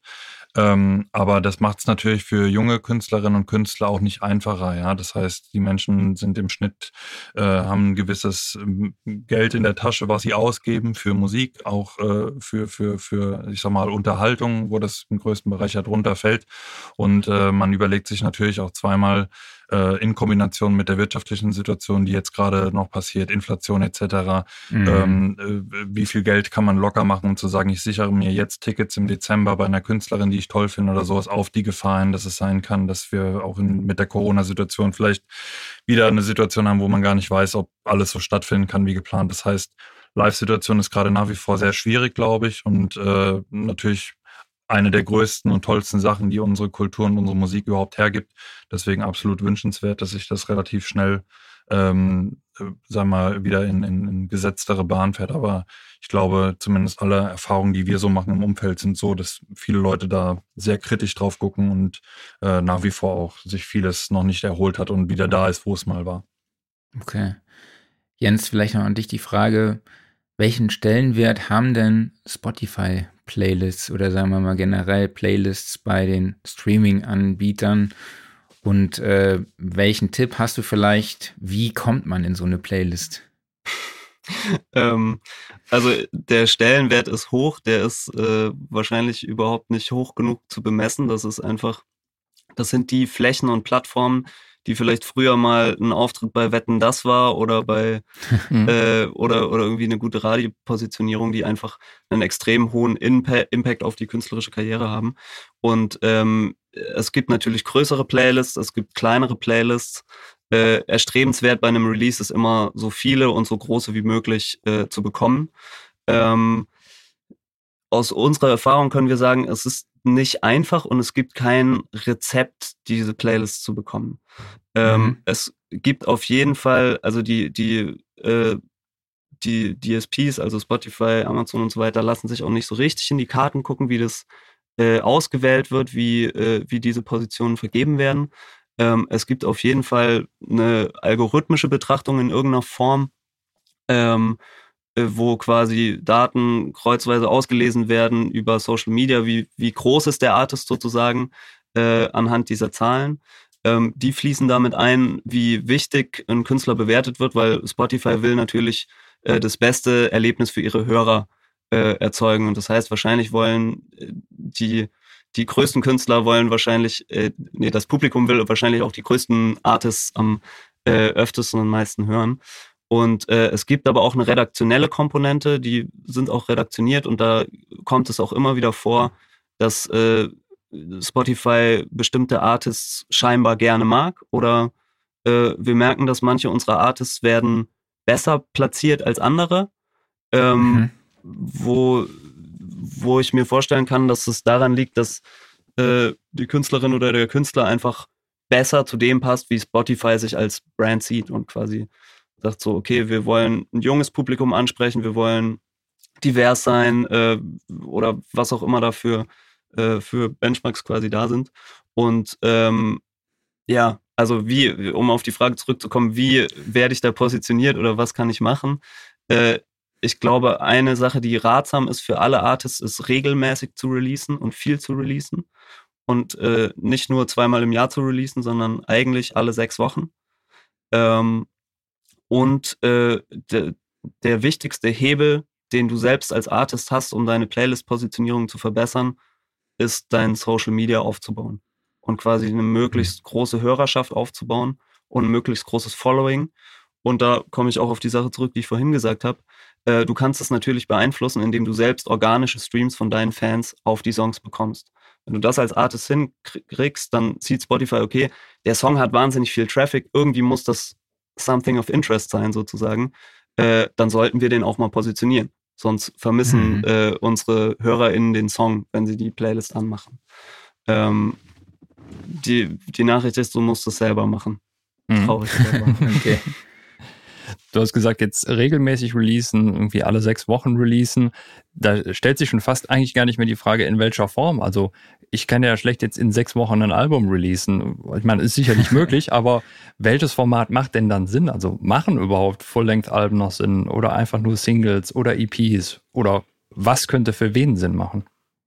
Also aus der Erfahrung der letzten Jahre macht es auf jeden Fall Sinn, nicht ein Album einfach äh, so hochzuladen, zu hoffen, dass das auf Spotify dann äh, über Wochen und Monate entdeckt wird, sondern es macht viel mehr Sinn, das aufzuteilen in einzelne Singles, die man in einem Zeitraum von mehreren Monaten nacheinander platziert und in einem regelmäßigen Abstand. Dadurch schaffst du es auch, dass du natürlich Leute immer wieder auf dein Profil bringst, dass deine monatlichen Hörer hochgehen. Je höher die sind, desto eher ist die Wahrscheinlichkeit, dass natürlich auch der algorithmische Prozess dir hilft, ähm, äh, in Playlisten etc. vielleicht äh, weiter oben gelistet zu werden. Und dann ein Album praktisch eher auch als, ein, als, ein, als eine Komplementierung dieses Prozesses zu sehen. Nämlich, ähm, dass dann vielleicht irgendwie zwei, drei dieser Songs, die man als Single gebracht hat, auf das Album kommen mhm. mit neuen Songs. Aber man muss realistisch sagen, es kommen in der Woche auf Spotify, ich glaube, über 50.000 Songs hochgeladen hören. Das heißt, wenn du jetzt ein Album machst und hast zwölf Songs und lädst die einfach hoch, äh, ist schon, das wird also aufgrund der Masse allein äh, ist es so schwierig, äh, da durchzustechen und darauf zu hoffen, dass Leute dich dann praktisch irgendwie dann darunter entdecken, ähm, ist, ist äh, ja, ist wahrscheinlich einfach heutzutage unrealistisch. Ja? Mhm. Also dafür muss man einfach sagen, mhm. es ist, hilft man den Leuten viel mehr, wenn man ihnen, glaube ich, die Wahrheit zumutet und sagt, hey, es wäre besser, wenn du einfach Schritt für Schritt hohe Qualität, geile Musik rausbringst, dir versuchst, eine Audience aufzubauen, die dann auch wirklich auf dem Album wartet und sagt, jawohl, jetzt gibt's irgendwie vielleicht auch noch eine Box dazu oder was Spezielles, was dann irgendwie exklusiv limitiert ist, was dann eine mhm. physische Komponente oder so hat. Das zählt ja letzten Endes auch in den Umsatz. Dadurch entsteht auch eine Chartwertung zum Beispiel Beispiel. Also deswegen sehen wir auch jede Woche nach wie vor noch Rockbands in den Charts relativ weit oben, weil da die Leute halt noch CDs kaufen, aber auch auf dieses ganze Thema Boxen und so weiter auch anspringen und sagen, hey, ich will halt dieses Special Bandana oder äh, diesen Flachmann zur, zu der, der Platte dazu haben oder so. Äh, das kann, das kann alles ähm, cool sein, aber deswegen ähm, ja, würde man, glaube ich, Leute nicht gut beraten, wenn man ihnen heute einfach nur sagt, hey, mach mal zwei Jahre ein tolles Album und dann bringst du das raus, sondern es ist eigentlich viel ratsamer gerade zu sagen, mach lieber kontinuierlich gute Musik und es muss nicht immer ein Album sein, es kann ein Single sein und das kann man dann später immer wieder in EPs und in Alben bündeln. Und ähm, das kann man aus auch wie bei anderen Sachen mit der Kürze der Songs, das kann man als was Trauriges empfinden, dass man sagt, okay, es ist jetzt vielleicht irgendwie eine schwierigere Zeit, so monumentale äh, The Wall, Pink Floyd mhm. äh, Sachen zu machen. Gibt dann aber immer wieder Künstler, die das trotzdem schaffen. Ich glaube, es hat dann eher so die Sache, muss das auf ein, ein Release-Datum fixiert sein und auf ein gefühlt haptisches Werk oder kann das auch einfach eine Schaffensperiode sein, die mehrere ja. Songs inkludiert, die aber nicht am selben Tag rauskommen. Und ich denke, dann ist es eher so ein, Mindset. Ähm, und äh, dann, dann, dann ist nach wie vor, und das ist auch das Schöne daran, dann ist für jeden heute möglich, daran teilzunehmen. Du brauchst dann keinen Plattenvertrag mehr notgedrungen, um zu sagen, jemand investiert erstmal 200, 300, 400.000 Euro in dich und versucht eine Plakatierung zu kaufen und dich irgendwo in eine Schlagershow zu stecken, so nach Motto. Sondern es gibt heute Leute, die können aus ihrem Kinderzimmer heraus coolen Content machen. Leute werden auf Social Media darauf aufmerksam. Die laden das selbst über einen Digitalvertrieb für äh, einen Apple und ein Ei hoch und mhm. können damit in der Lage sein, einen Hit zu haben. Das sind Sachen, die hat es so in der Form noch nie gegeben. Und das ist die große Chance an der Zeit, dass theoretisch jeder mitmachen kann ähm, und dass man eben auch nur mit Geld dass diesen Einfluss, den man vielleicht noch vor 20 Jahren hatte, eben nicht mehr kaufen kann einfach, sondern mhm. dass es da auch eine Demokratisierung der, des Mitspielrechts sozusagen gegeben hat. Und das ist auch eine Chance. Ja. Also was ich halt nur spannend finde bei Major, so richtig großen Major-Artists, äh, glaube, die können sich dann auch mittlerweile wieder alles erlauben. Also eine Taylor Swift zum Beispiel, die haut dann einfach drei Alben im Jahr raus und bringt einen Song raus von zehn Minuten und trotzdem geht das Ding einfach mhm, ja. mega krass durch die ja, Decke. Ne? Auf ja. jeden Fall, weil, weil sie natürlich aber auch eine Plattform hat und eine Reichweite. Und äh, man kann nicht davon ausgehen, dass du äh, 1000 Insta-Follower hast und drei Alben rausbringst und alle sagen, hurra, er hat, er hat was künstlerisch extrem Wertvolles gemacht oder sie. Ja, ja. Ähm. Auf jeden Fall. Ähm, ja, eigentlich können wir das Thema mal abschließen. Ich habe vielleicht noch eine, noch eine letzte Frage, so ein bisschen, äh, die allgemeiner ist. Was ist denn, was sind denn so eure wichtigsten Erfahrungen, die ihr als Produzent bisher gemacht habt, die ihr an die Hörer weitergeben könnt? Also vielleicht so, so ein wichtigster Punkt. Ich weiß was. Fangen wir an. Äh, die wichtigste Erfahrung, die ich mache und wo wir uns gegenseitig immer wieder dran erinnern, ist, es gibt eine Sache, die sich über die ganzen Jahre nicht verändert hat und das ist diese Freude daran, wenn man irgendwie ins Studio geht oder ein Instrument in die Hand nimmt und man versucht, was zu machen, zu komponieren und man kriegt irgendwie nach 20 Minuten oder 30 Minuten, wenn man das hört, kriegt man Gänsehaut davon, von was, was man selbst gemacht hat. Mhm. Nicht mhm. unbedingt, weil es so grandios ist, sondern eher, weil es so ein Erlebnis ist von, ich habe was Schöpferisches getan. Und das hat sich für mich zum Beispiel im Proberaum mit meinen Freunden mit 13 genauso angefühlt wie heute mit 31, wenn wir einen Song schreiben und merken, okay, krass, der Refrain klingt gar nicht so kacke, sondern das ist irgendwie cool. so, ja? Das heißt, okay. dieses Gefühl hat sich, egal ob man dafür bezahlt wird, ob es dafür goldene Schallplatten gibt oder ob das irgendwie in einem abgeranzten Proberaum mit der günstigsten Gitarre ist, die man sich irgendwie leisten konnte, hat sich nie verändert und ist eigentlich nach wie vor für mich mich so ein, so ein ganz elementarer Wunsch danach, wenn ich Musik mache, dass ich dieses Gefühl gerne spüre, dass ich mich da irgendwie, das Gefühl habe, ich verbringe meine Zeit hier auf dem Planeten irgendwie sinnvoll, wenn ich das tue. Und ähm, das ist was, was ich auch den Leuten irgendwie zumindest sagen würde, dass hoffe ich, dass man das unterwegs sich erhält, dass, äh, weil das ist auch komplett unabhängig davon ob du äh, jetzt damit irgendwie Taylor Swift-Alben produzierst oder ob es vielleicht auch einfach nur ein Hobby ist. Ähm, dieses Ding kann dir in dem Sinne keiner nehmen. Die Freude daran halt, diesen Moment zu haben, zu merken, geil, wir haben irgendwas erfunden, was heute Morgen noch nicht da war und es klingt, klingt ja gar nicht so daneben, sondern es hat irgendwie sogar was, wo ich so ein bisschen Gänsehaut kriege. Also das ist geil. was, was ich nicht verlieren will. Ja. Ja, da kriege ich schon Gänsehaut, äh, wenn du das erzählst. Ich, ich wollte schon gerade sagen, eigentlich können wir den Podcast jetzt hier beenden. Ne? Ja. das waren schöne abschließende Worte. Dann kommt die Abspannung. Aber, genau. Aber Klausi macht noch weiter. Vielleicht kannst du die nächste Kategorie musikalisch untermalen. Das genau. Unsere wunderschönen Typfragen kommen. Musikalisch untermalt. Ich gebe euch zwei Möglichkeiten zur Auswahl und ihr müsst euch für eine von beiden entscheiden. Mac oder PC? Mac. Mac. Analog oder digital? Digital. Digital. Dann die alles entscheidende Frage, die auch jeden C-Part verschönert. Kommt der EQ vor oder hinter den Kompressor? Vor. Wow. 44,1 Kilohertz oder 48 Kilohertz? Das war. 44. 44,1. Boah, ihr seid gut. Früh raus oder spät ins Bett? Spät ins Bett. Tagesform. Kaffee oder Tee? Kaffee. Kaffee. Und Buch oder E-Book? Buch. Buch. Cool. Aber Danke der. Paarberatung hättet ihr jetzt 99 Prozent. Ja. Ähm, Ist dann das haben wir noch eine Supermatch? Kate- Genau, super. äh, dann haben wir noch eine Kategorie, die nennt sich das Geständnis. Oh, Gibt es irgendwas, was Da ihr innerhalb der Anwalt an. Innerhalb der Modu äh, Musikproduktion benutzt, äh, was euch vielleicht peinlich ist, wo ihr denkt, oh, wenn das jemand rausfindet, dass wir das so machen, dann wird's peinlich. Gute Frage. Wir haben viele Peinlichkeiten abgeschöpft. Ich habe lange Gerne. Zeit, äh, ich habe lange Zeit, wenn ich äh, Schlagzeug äh, aufgenommen habe, mit ähm, mit relativ äh, billigen Mischpulten äh, dazu gearbeitet. Aber das Cool. sind alles keine Sachen, wofür ich mich schämen würde. Also eigentlich, nee, ich finde, mir, also ich- richtig Äh, peinlich. ich, ich benutze viel CLA Vocal in letzter Zeit ja, wieder. ja. Ähm, ist mir aber auch nicht peinlich. Face and Dry. Trage oder ich mit Würde. Das, ne? ja, Da aber gibt es dieses eine Preset, was ich immer verwende dann. Äh, dry in your face oder irgendwie sowas. Werde ich direkt nachher mal ausprobieren. ja, try in your face. Habe ich, hab ich gehört, äh, ist ein, ein Tipp von Ryan Tedder gewesen. Oh. Also äh, von Und- daher Und der weiß, welche Presets gut klingen. Mhm. bestimmt, ganz bestimmt. ähm, genau, dann kommen wir zum Referenztrack. Ich kann ja gleich eigentlich, Klaus, kann Kannst ich direkt weitermachen. drin Alle wissen, wie übergehen? das funktioniert hier. Genau, wir werfen jeden, jede Woche einen Referenztrack auf die Liste und bei mir ist es halt in diesem, dieser Woche auch äh, von One Republic, nämlich I Ain't Worried, geschrieben von und produziert von Ryan Tedder. Ich habe es ja eben schon gesagt, da ist wieder so ein Gepfeife am Anfang. Ich wollte es eigentlich nachmachen, aber ich glaube, ich krieg's nicht hin. Ah, vielleicht habt ihr es erkannt.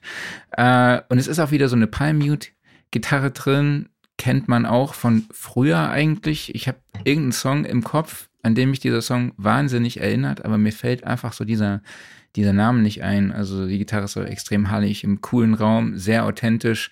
Im Refrain ist eine Art Chor im Hintergrund mit mehreren Harmonien. Ich glaube, die er auch selber singt, singt. Es sind auch akustische Drums. Wahrscheinlich auch wieder Drum-Samples, aber du hast eben auch schon gesagt, äh, das kommt auch immer mehr. Bass klingt so ein bisschen nach Rickenbacker, auch jeden Fall sehr groovig, groovy, spielt auf die Gitarre, ähm, ist so ein Soundtrack, so ein Sound für so ein, äh, ja, ein Soundtrack für einen chilligen Sommerabend. Und ich habe dann herausgefunden, es ist tatsächlich auch auf dem Soundtrack von Top Gun, Klaus. Ach, geil. Ja, dann äh, ist direkt super. ja, genau. Ähm, aber jetzt einfach mal die Frage an euch beide. Habt ihr was, was ihr da auf diese Referenztrack-Liste draufpacken könnt? Also es könnte ein Song sein, an dem ihr euch aktuell orientiert oder ein Song, den ihr aus irgendeinem Grund äh, auch einfach richtig geil findet. Und Klaus, ich hoffe, ich habe dich in der Anmoderation äh, exzellent vertreten können. Exzellent. Wunderbar.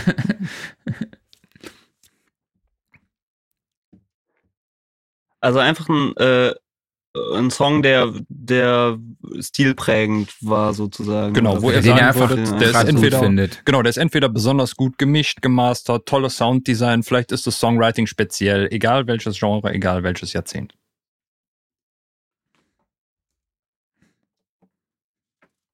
Da gibt's viele. Ja, Mhm. also das, das letzte, was, was, was mir einfällt, was sehr äh, krass war, war Kid Leroy mit Stay. Einfach weil der zu einem wieder so eine Tür für, für eine Art von Sound aufgemacht hat, der so ein bisschen rumpelig, punkig daherkommt, trotzdem modern und elektronisch ist und einfach auch eine wahnsinnig gute Topline irgendwie hat. Den, Total. das, das war oft was, wo, woran wir, glaube ich, äh, hin und wieder gedacht haben. äh, Der ist aber leider schon drauf geschrieben oder produziert. Der ist schon drauf, Der ist schon drauf. 238, den hatte ich, Mhm. glaube ich, mal draufgesetzt, ne, weil meine Tochter den rauf und runter hört. Aber ist egal. Äh, das war auf jeden Fall. Äh, und es ist auch ein Song ohne C-Part. Also der C-Part ist eigentlich der Refrain. Also der Refrain wurde zu einem C-Part. ein Und bisschen äh. Macklemore-Songs sind auch schon alle drauf, ne? Nee, noch keiner, glaube ich. Das- Nee, Macklemore ist Nee. nichts drauf. Ja, okay, das ist äh, äh, Can't Hold, das ist auf jeden Fall eine All-Time-Referenz. Alles klar, Okay. dann nehmen wir den. Für das deutsche stimmt. Popmusik generell. Ja. Ja. Wunderbar. So, und äh, dann gehe ich jetzt noch mal ins Jahr. Äh, Jules, hat, wolltest du Oh, noch sorry, was? Oder ja, natürlich. Nö, ich bin, ich bin mit Ken Holders bin ich vollkommen fein. Okay, cool. Wunderbar. Genau, Klausi, dann was hast du äh, dabei? ja, gehe ich nochmal ins Jahr 98 zurück und zwar zu Stardust, Music Sounds Better With You. So einer der Tracks des Franchise. Ich glaube, Franchise haben wir noch überhaupt nicht auf der Playlist gehabt. Allgemein ist sowieso viel zu wenig Dance-Mucke da drauf. Und äh, eine Produktion von dem einen Typen von Daft Punk, von dem ich keine Ahnung habe, wie man ihn ausspricht. Er ist ja Franzose, also sagt man Thomas Bangalter. Ich habe null Ahnung. Ne?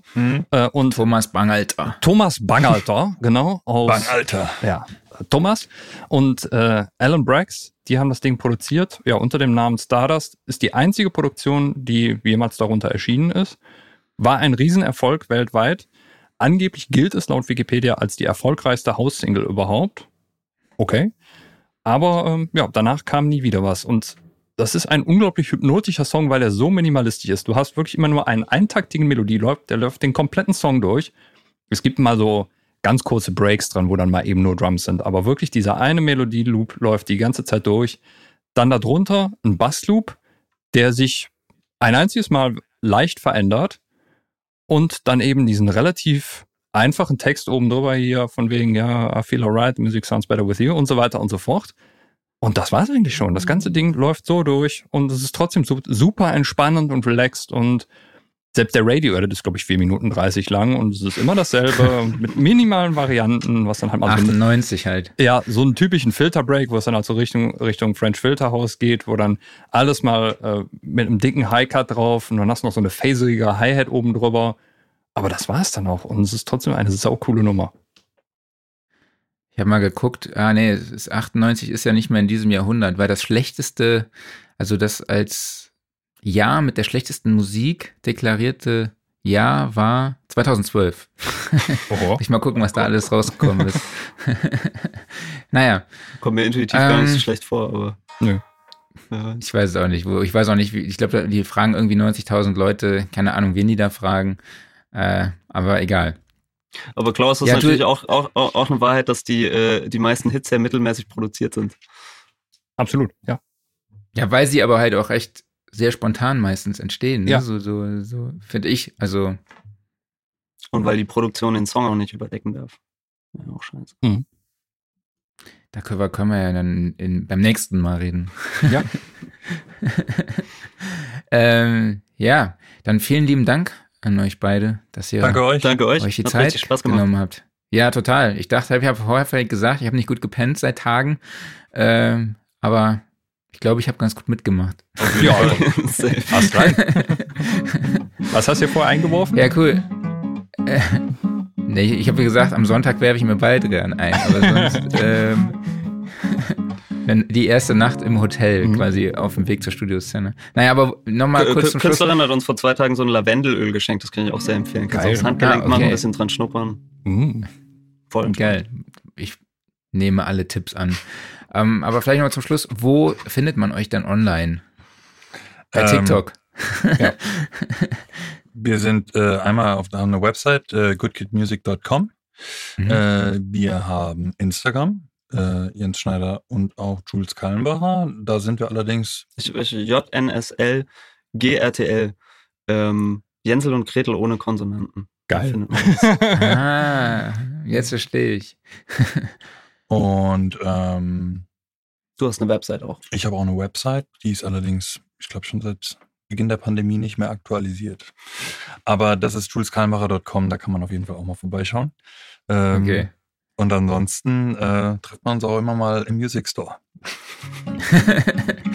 Sehr Vielleicht gut. ne, die nächste Episode nehmen wir dann mit euch im Music Store auf. Ach, das wäre doch mal was, oder?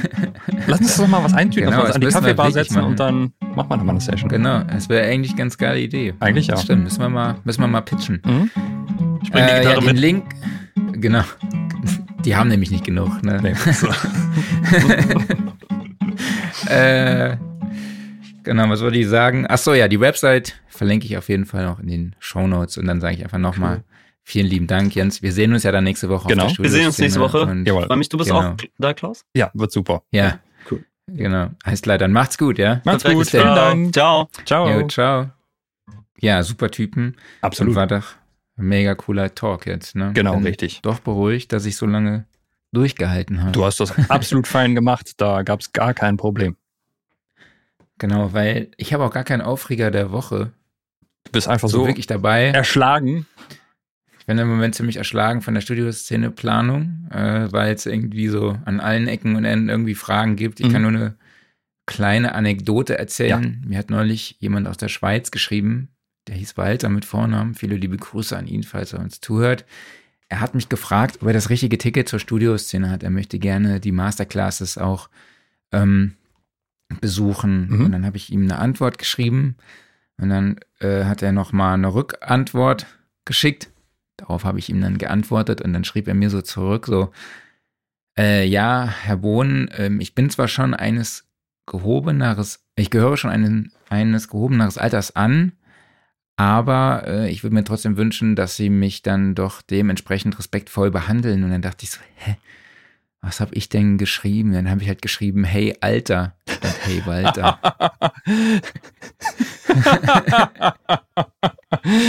ei, ei, ei. Also so viel zu meiner aktuellen physischen und mentalen Verfassung. Also von Aber- daher, ich freue mich tierisch auf die Studioszene. Er hat's mit Humor Ähm, genommen, hoffentlich, ne? Ja, ich habe ihn dann geschrieben, hey, Ja. sorry, tut mir leid, ne, irgendwie. War wahrscheinlich Macht der Gewohnheit, Wahrscheinlich. aber ähm, ich habe gesagt, es wär- war Autokorrektur. Also ich bin mir nicht sicher, woran es gelegen ist, Mhm. aber ja, es tat mir dann auch leid, habe mich entschuldigt und er hat es auch dann akzeptiert und fand auch, glaube ich, witzig. Ja, von daher habe ich diese Woche nichts dabei, was irgendwie Aufreger, Workflow oder Offline-Modus ist. Das macht Also, überhaupt nichts. Ich erzähle ein bisschen was. Also, ach, mein Aufreger der Woche ist einfach nur eine Sache, die man im Straßenverkehr leider permanent trifft. Und ich habe es jetzt letztens mal wieder gesehen, habe mir gedacht, Leute, was ist euer Problem? Nämlich, wenn man parken geht und dann muss man so einen Parkscheinautomaten. Und ich meckere jetzt nicht über Parkscheinautomaten, dass man da immer noch nur Bargeld einwerfen kann und nicht vielleicht mal kurz eine Kreditkarte davor hält oder eine EC-Karte oder was weiß ich nicht was. Ja, es gibt Handy-Apps dafür, die sind aber auch nicht mal alle so geil. Nein, ich ärgere mich darüber, dass die Dinger so komplett versifft und demoliert sind. Warum? Also, warum macht man das? Warum muss man unbedingt Ja, auf dem Auslöseknopf seine Zigarette ausdrücken oder keine Ahnung was mit dem Ding veranstalten? Das können wir in unserem Podcast machen, wenn Menschen, warum? Ja, und das, das klingt jetzt irgendwie so wie so Seniorengemeckere, aber ey Leute, da ist ein Parkscheinautomat, lasst den mal in Ruhe. Tretet eine Laterne aus. Okay, ist doch cool, ne? Aber Parkscheinautomat. Nee. So. Habe ich mich darüber aufgeregt. Naja. So. Super. Workflow der Woche. Workflow. Genau. Da gehen jetzt mal Grüße raus an den lieben Glenn Scheele, der unter anderem auch mit seinem Partner Kurt Engert den wunderbaren Live After SAE Podcast macht. Nur Warst du da eigentlich schon zu Gast? Nein, noch nicht. Du warst aber schon ich, zu Gast. nein, ich war noch nicht. Du, aber du warst. Nee, Ähm, ich war zu Gast. Genau. Ich, äh, falls ihr zuhört, Jungs, ich würde gerne mitmachen. Weil ich, ich finde diesen Podcast wirklich geil. Also richtig gut gemacht und da sind so interessante Gäste dabei. Du warst dabei, der liebe Stefan Lemke war schon dabei, Roy Recklis, den wir hier zu Gast hatten, war schon da. Äh, plus diverse andere. Ja. Im Prinzip alle, die auch schon bei uns zu Gast waren. ja, vielleicht so. ein- Und ich, ich freue mich halt total drauf. Sollte ich irgendwann mal da sein, das ist wie so ein kleiner Ritterschlag für mich. Jedenfalls, der liebe Glenn ähm, hat auch ein paar sehr, sehr interessante YouTube-Tutorials in letzter Zeit so hochgeladen. Da geht es hauptsächlich um Sprachbearbeitung. Und da hat er ein Tool erwähnt, was bei mir komplett in Vergessenheit geraten ist. Und ich dachte mir, oh, verdammt, das muss man wieder auskramen. Und zwar Waves NS1. NS steht, glaube ich, für Noise Suppressor oder sowas. Also es ist eigentlich so ein, so ein One-Knob-Tool. Du schiebst einfach nur einen Slider hoch und dann wird halt Noise aus äh, deiner Sprachaufnahme rausgefiltert, plus aber auch diverses anderes Zeugs. Und das Ding funktioniert gar nicht mal so schlecht auch als De-Reverberator. Also so als Echtzeit-De-Reverbing-Tool plus Noise entfernen. Wenn man das so, ich sag mal, im unteren Viertel benutzt, ist es noch nicht besonders artefaktbehaftet. Und dafür muss ich sagen, ist es echt geil. Und vor allen Dingen, es, es klingt und arbeitet auch komplett anders als jetzt beispielsweise so ein Isotope Voice Denoiser. Also falls man da mal irgendwie gewisse Voice, äh, gewisse Noise-Arten hat, also gerade wenn jetzt so qualitativ schlechtere Aufnahmen reinkommen, die beispielsweise halt über so ein Laptop-Mikro gemacht wurden oder übers Handy, wo manchmal der Voice Denoiser gar nicht so gut greift, da ist das echt eine Alternative, das mal auszunehmen. Also riesen Dank an Glenn für den Tipp. Das Ding ist direkt wieder in der Toolbox gelandet. Jo, So. was hast du als Offline-Modus dabei? Jo, äh, Offline-Modus. Ich habe vor einigen Wochen mal von äh, äh, Spuk in, wie hieß es denn, Haunted Hill, glaube ich, erzählt. Ich weiß gar nicht, ob ich davon erzählt habe, dass ich das Ende nicht besonders Silent Hill. Äh, nee, Silent Hill war es nicht. Silent Hill, finde ich, ist eine der wenigen guten Videospielverfilmungen. Der erste Teil zumindest, die anderen nicht. Ähm, aber äh, ich weiß gar nicht, ob ich gesagt habe, ob ich das Ende von der Serie nicht so gut fand. Der Anfang war super. Und jetzt äh, kommt, ja, es ist nicht der zweite Teil, aber es ist das ähnliche Team oder dasselbe Team sogar. Und das Prinzip ist das gleiche. Es geht auch wieder um eine Geistergeschichte in so einer Art Herrenhaus. Spuk in Bly Manor. Netflix-Serie ist auch schon ein paar Jahre draußen. Finde ich bisher, wir sind jetzt so zur Hälfte ungefähr durch, finde ich, es ist nicht ganz so mit Schockern durchsetzt, aber die Atmosphäre ist ganz geil davon. Und die Hauptrolle spielen so, so zwei Psychokinder. Kennst du diese Horrorfilm Psychokinder? Wo du die ganze Total. Zeit denkst, entweder du möchtest sie retten oder im nächsten Moment stechen sie dir ein Messer in den Rücken. Boah, ganz ehrlich, ich fand das, ich finde das ganz gruselig. Mhm. Und neulich ist meine Tochter nachts schlafgewandelt. Oh, Also die ist einfach aufgestanden und da rumgerannt, wie irre. Mhm. Und ich dachte so, äh, äh spooky. Ja, dann ist die Serie auf jeden Fall was für dich und äh, die beiden Kinderdarsteller sind auch wirklich cool. Und äh, ja, ich bin mal gespannt, wie es ausgeht. Also es nimmt jetzt gerade so einen Twist, wo man noch nicht ganz versteht, was überhaupt gerade Phase ist. Äh, kleiner Vorbote an einen weiteren Podcast, der vielleicht nächste Woche auf der Studioszene aufgenommen würde. Aber ja, wer auf Was ist Geistergeschichten steht, der guckt sich das mal an. Genau, mein, mein Offline-Modus ist die Garten-Lounge. Oh, Wir haben gestern geil. eine vorgestern eine Garten-Lounge geliefert bekommen. Ich habe im Sale zugeschlagen. Mhm. Ich gebe euch allen den Tipp, wenn ihr irgendwelche Gartensachen braucht. Fürs nächste Jahr kauft die jetzt im Sale. Mhm. Mega günstig. Ich habe schon überlegt, einen Pool zu kaufen und so. Äh, weil das jetzt alles rausgeschmissen wird. Ist eine gute Zeit dafür. Ja. Nur mal so der Tipp. Und ja, ich hoffe, dass ich demnächst noch die Zeit haben werde, die zu nutzen. Bestimmt. Ähm, Gear Corner. Hey, ja. Ist nicht so viel los, wie auch die letzte Woche, ne? Gab so ein paar. Also ich glaube, Neumann hat irgendwie den KH 100D ND in einer neuen, in einer neuen Version rausgebracht, glaube ich, ne? In Oh, okay, weiß. Das ist an mir vorbeigegangen. Äh, den, nee, den NDH 30 in der neuen Version und den Lautsprecher KH 150. Mhm. Genau. Das ist, glaube ich, so das Einzige, was ich so wirklich mitbekommen habe. Ja, ansonsten gab es so ein paar Gerüchte und Gedönse und sowas, aber nichts Genau. wirklich Handfestes. Apple hat wieder eine Keynote angekündigt, nämlich am 7. September. Und ich habe so Videos gesehen, Mhm.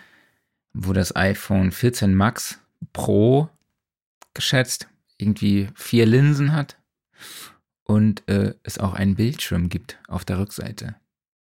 Also weiß ich jetzt nicht. Muss Weiß- man mal gucken. Ja, also Abwarten. mal gucken, was das so macht, ne? Ich fänd's schön, wenn sie bei der Kamera mal die Auflösung ein bisschen erhöhen würden, aber ansonsten, ja. Achten wir mal ab. Weißt du, ob irgendwas da in Richtung Mac Pro kommt? Ich habe eigentlich ist das also die iPhone-Zeit. Ja, ne? eigentlich schon, das stimmt. Aber sagen wir mal so, sie sollten mal langsam mit einem Mac Pro um die Ecke kommen, wenn er über den Ort noch kommt. Also langsam denke ich mir, vielleicht haben sie doch einfach sein gelassen. Genau. Kann Naja, natürlich sein. das müssen die wissen, ne? Je nachdem, wie gut sich der Mac Studio verkauft, ist der Mac Pro wahrscheinlich auch nicht mehr interessant. Jo, dann würde ich sagen, noch ein kleiner Hinweis zu nächster Woche. Mhm. Was gibt's nächste Woche? Wir sind am Montag am Start. Montag geht's los, ja. Machen wir Vorbericht zur Studioszene. Mhm. Dann machen wir an Dienstag machen wir Review Tag 1. Mittwoch machen wir Review Tag 2. Mhm. wird es uns äh, täglich als Podcast geben und danach gibt es uns erst wieder Ende September, denn ich bin danach mal zwei Wochen im Urlaub. Aber vielleicht sehen wir uns ja dann auf der Studioszene. Und Klaus, vielleicht kannst du noch kurz sagen, was geht denn so am, an der Studiosofa-Ecke ab? Ja, da geht eine ganze Menge ab. Also erstmal ist natürlich dann da überhaupt erstmal, da rennen wir so rum. Ne? Und da kann man uns auch gerne anquatschen. Und überhaupt ist das der, der Punkt, wo man sich trifft. Da gibt es nämlich ein paar schöne Sofas eben. Da kann man sich hinhängen, da kann man entspannen. Da kann man Mario Kart spielen, ne? wie so oft gesagt. Und nein, es ist nicht die Switch-Version, es ist die originale Super Nintendo-Version. Da haben wir auch einen kleinen Wettbewerb, sprich, äh, da kann man Time-Trial-Modus spielen.